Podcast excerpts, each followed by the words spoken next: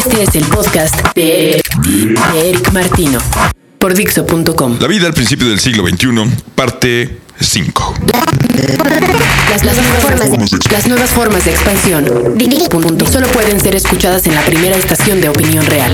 Dixo.com. Hace unos años, antes de Memento y de Eternal Sunshine of the Spotless Mind, leí una novela escrita por un español acerca de un dealer del futuro quien vendía una novedosa droga que hacía que sus usuarios olvidaran. Imaginen ustedes una noche de reventón haciendo todo lo que siempre han querido hacer, pero que se han reprimido.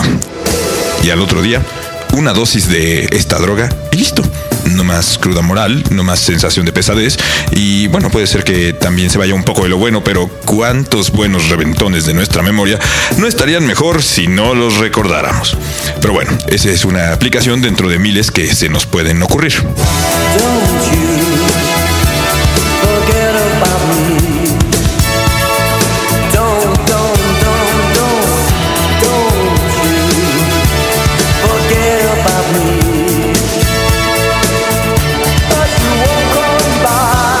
Es Tokio ya no nos quiere, de Rey Loriga.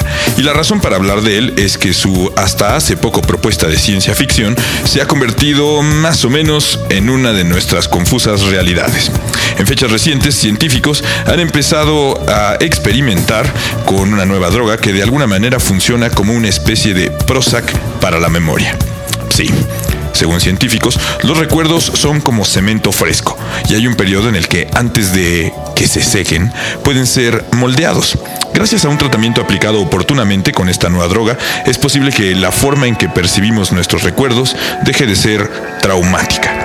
Las aplicaciones benévolas que son planteadas por los científicos abarcan situaciones como el uso en tragedias extremas, como cuando ocurrió el tsunami en Asia, o el trauma que sufren los soldados en una guerra cuando son heridos, donde si el tratamiento es aplicado oportunamente y de manera adecuada, la forma en que ese hecho tan traumático será recordado no tendrá repercusiones graves en nuestra vida cotidiana. La premisa no es como en la novela de borrar los recuerdos, sino simplemente la de hacerlos más llevaderos y menos dolorosos. El problema es que uno no sabe a ciencia cierta cuáles pueden ser los alcances de una droga así, las consecuencias de su uso en malas manos o simplemente las aplicaciones alternativas que algún vivo pueda hacer de material capaz de moldear la forma en que nosotros asimilamos los acontecimientos, con ideas tan revolucionarias como la clonación, el convertir en diamantes a las cenizas de las personas o esta nueva posibilidad de somatizar a la memoria, me parece cada vez más real que la vida que hemos alcanzado como personas en la primera década del siglo XXI se parece mucho más a la de cualquier cómic de los 60 que a cualquier otra cosa. De hecho, empieza a ser difícil creer que en el futuro no existirán maleantes poderosos que dominarán a pueblos enteros con sustancias químicas, que gobernarán a naciones a través del lavado de cerebro, que generarán conflictos bélicos entre naciones con falsos móviles que divulgarán en medios de comunicación controlados y que serán entes malignos que superarán en perversidad al mismísimo Lex Luthor o al Doctor Doom. Mm, aunque ahora que lo pienso eso ya está pasando.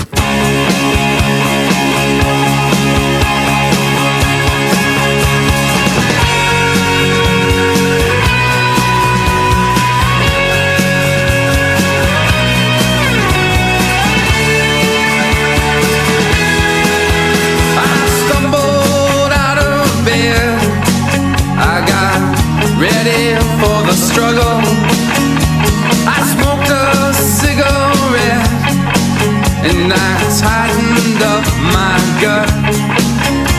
I said, This can't be me, must be my double. Dixo.com. And I can't forget.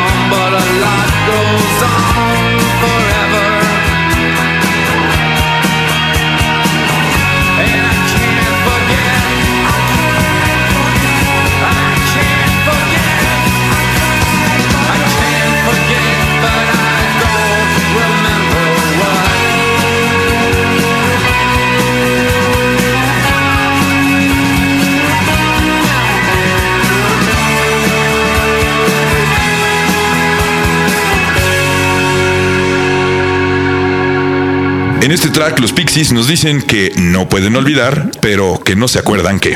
Y con ese cover de Leonard Cohen nos despedimos por el día de hoy. Hasta la próxima. Un link extra para buscar más información sobre esta droga está en www.aol.com y la palabra clave para buscar es trauma pill. Acabas de escuchar el podcast de eh, Eric Martino por Dixo.com. Dixo.com.